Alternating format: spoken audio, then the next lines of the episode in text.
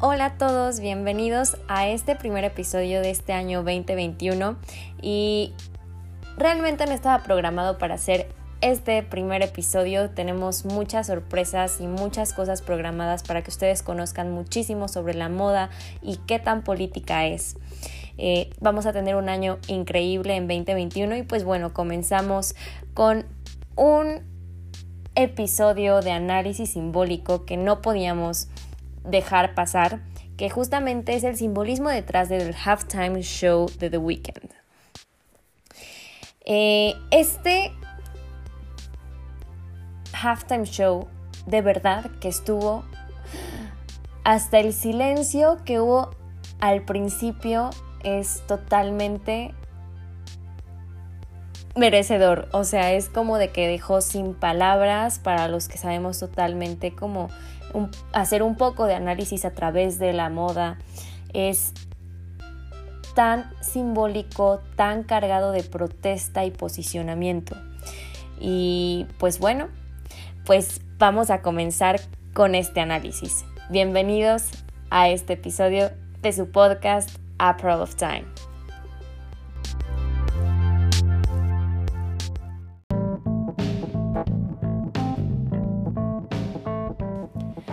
Pues realmente este halftime show, después de bastantes que no me habían encantado, eh, realmente este halftime show me encantó. Este tipo de show usualmente eh, puede llegar a ser muy incomprendido y muy inaccesible para muchas personas y por eso pueden decir, no, yo lo odié y es por eso que hay personas que pueden totalmente amar la producción que tuvo y todos los mensajes y entenderlo a eh, alguien que puede decir no me gustó, no le entendí, estuvo muy cargado, estuvo muy raro, ¿no? Pero por eso vamos a comenzar con este análisis y el discurso principal de The Weeknd se basó completamente en hacer un statement de reconocimiento para la liberación de la comunidad afroamericana.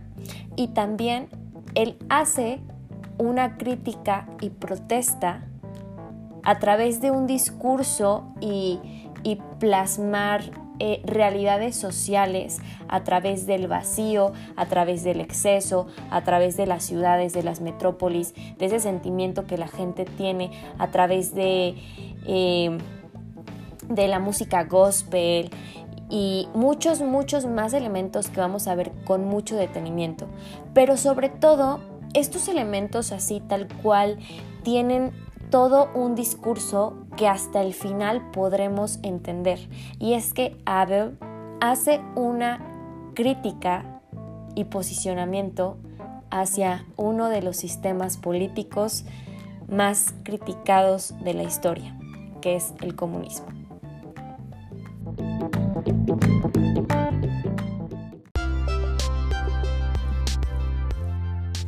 Así que comenzamos con el simbolismo detrás del halftime show de The Weeknd. Tenemos que pedirte y te, te voy a pedir que por favor, después de este análisis, veas nuevamente el video y comentes en April of Time, nos sigas qué opinas de este análisis y qué tal.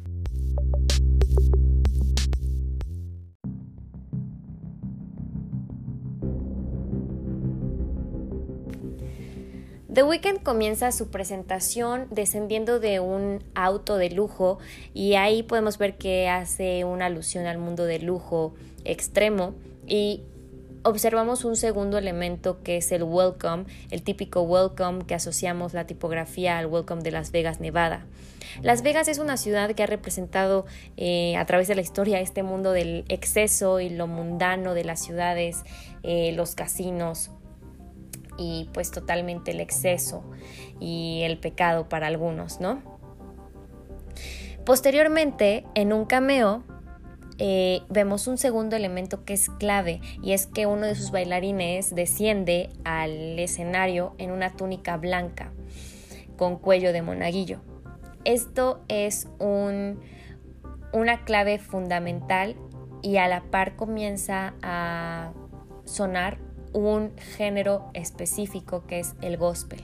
Tenemos que recordar que el gospel es el grito de esa reciente libertad en lo civil y lo político, pero paralelamente en lo espiritual. Y este género nace en las llamadas iglesias negras de Estados Unidos, las iglesias evangélicas, justamente en esta eh, época donde había una discriminación racial y una lucha por los derechos civiles y políticos de la comunidad afroamericana en Estados Unidos. Eh, luego de que es abolida la esclavitud, eh, sigue persistiendo una fuerte segregación racial en Estados Unidos y el gospel formó parte de esta identidad para la comunidad afroamericana, donde no solamente ellos sentían que podían liberar su alma, sino que había una voz que, que, ellos representaban, una voz de liberación. Y es algo muy, muy fuerte. El gospel es un género que alude a la libertad de una población realmente eh, vulnerada y que sigue siendo vulnerada eh, actualmente a través de la segregación racial que todavía existe.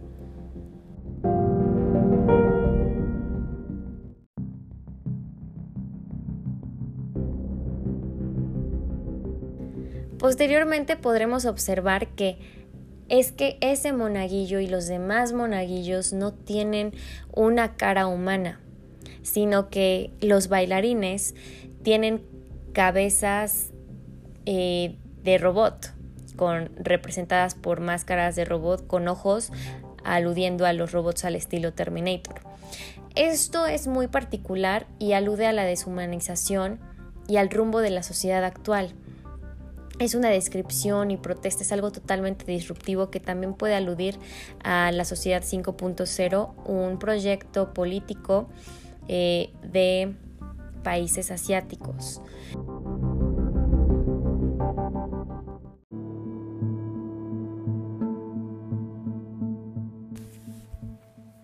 Posteriormente, los bailarines se quitan la máscara de robot y la ciudad comienza a encenderse con letreros de Enough, Alone. Y esto tiene que ver justamente con sentimientos que un ciudadano, un habitante de una gran ciudad y metrópolis realmente eh, tiende a caer, o sea, usualmente se sabe que en ciudades más grandes el sentimiento de sentirse solo, vacío, mm, de no ser suficiente es cada vez más fuerte y pues donde hay más tasas de depresión e intentos de suicidio también. Y podemos también observar que los bailarines son todos afroamericanos. Y en antes de una transición se ve una explosión en, el escenario en una pantalla LED. Posteriormente, en la transición de canción, se abre en el escenario una bóveda de oro con letreros que dicen Gone, Feel Nothing y un The Weeknd que transmite un sentimiento de captura y pérdida al entrar a la bóveda, moviendo la, cámara.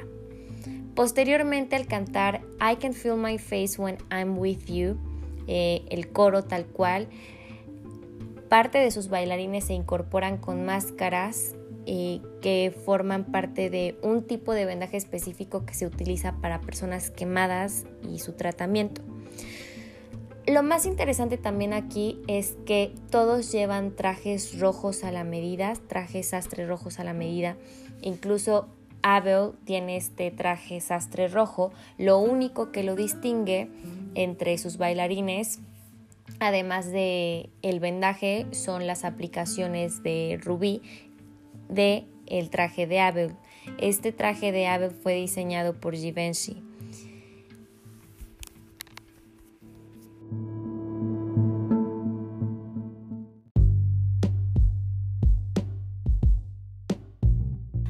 Hay sobre todo un elemento muy interesante eh, en, el, en la vestimenta.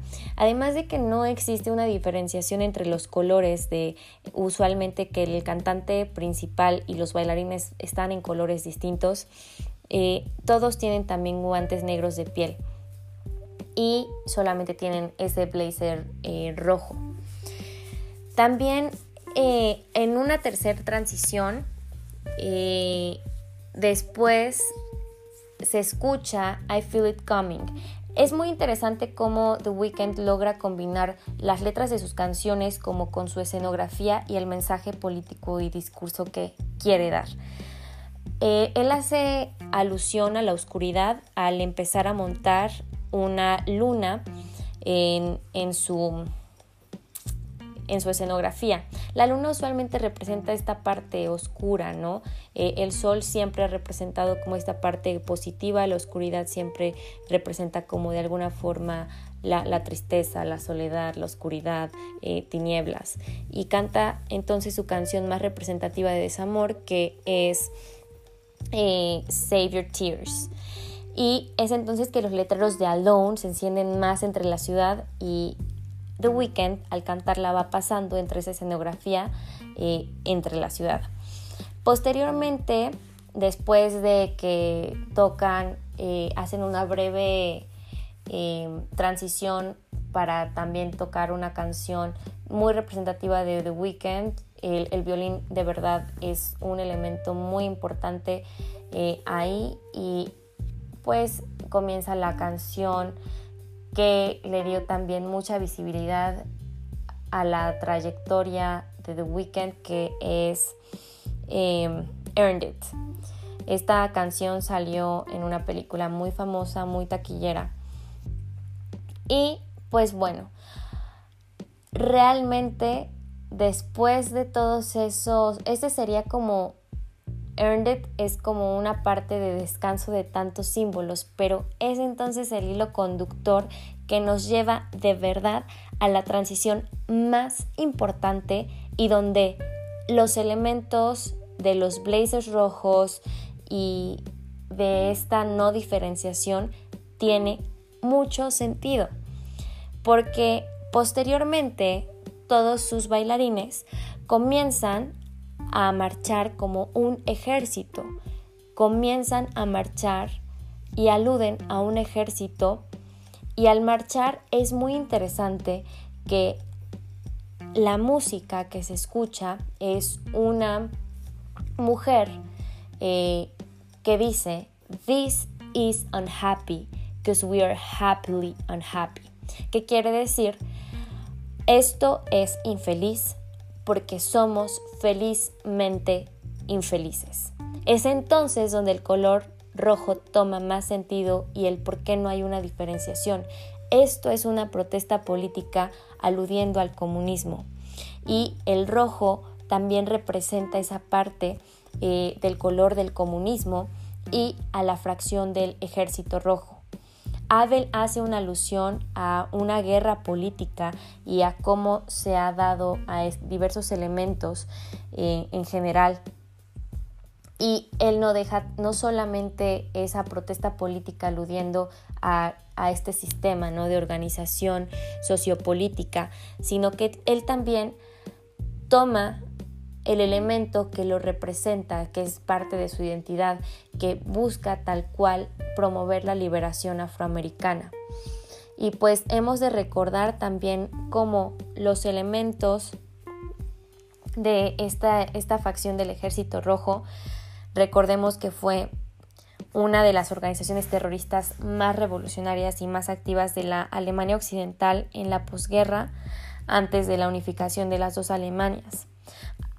Abel logra integrar diversos fenómenos políticos y plasma realidades de dos sistemas políticos y hace una crítica específica hacia un sistema político y un modo de organización socioeconómica caracterizado por la propiedad en común de los medios de producción, que es tal cual el comunismo.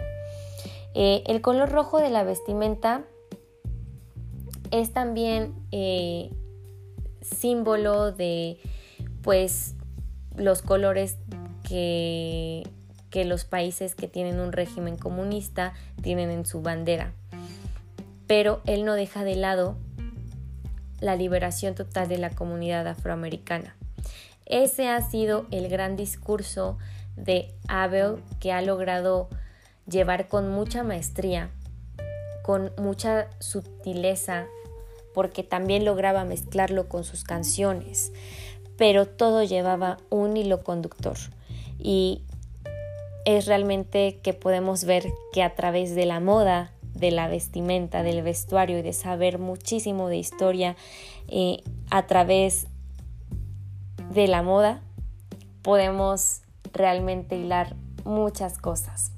Recuerden que Apparel of Time es el podcast de la política de la moda a través del tiempo. Esperemos que este análisis les haya gustado, que les haga sentido. Eh, esta es una perspectiva que realmente pues tiene mucho sentido y, pues bueno, si alguien tiene algo más que aportar, estaría padrísimo que ustedes interactúen, sigan, sigan Apparel of Time. Estamos en todas las plataformas. Gracias por escucharnos en Radio Public, Spotify, eh, Apple Podcasts y mil más, Pocket Casts. Estamos literal en todas y pues muchas gracias a todos que nos han escuchado en seis países. Vamos a poder eh, emitir esto también en inglés porque sí tenemos audiencia en otros países y esto no sería posible sin ustedes. Tendremos más episodios, se vienen cosas muy padres donde podemos ver tal cual historia, elementos, traje sastre, más e incluso los guantes que vemos, ¿no? Y, y pues porque de verdad cada cosa que creemos insignificante representa de verdad muchas, muchas cosas. Vayamos un poquito más allá y démosle un sentido nuevo a nuestro closet, a la historia y a la moda. Porque la moda tiene todo menos vacío y superficial. Eso no es la moda. Saludos a todos y espero que este podcast haya sido de su agrado. Con cariño, Ariadna Nieva.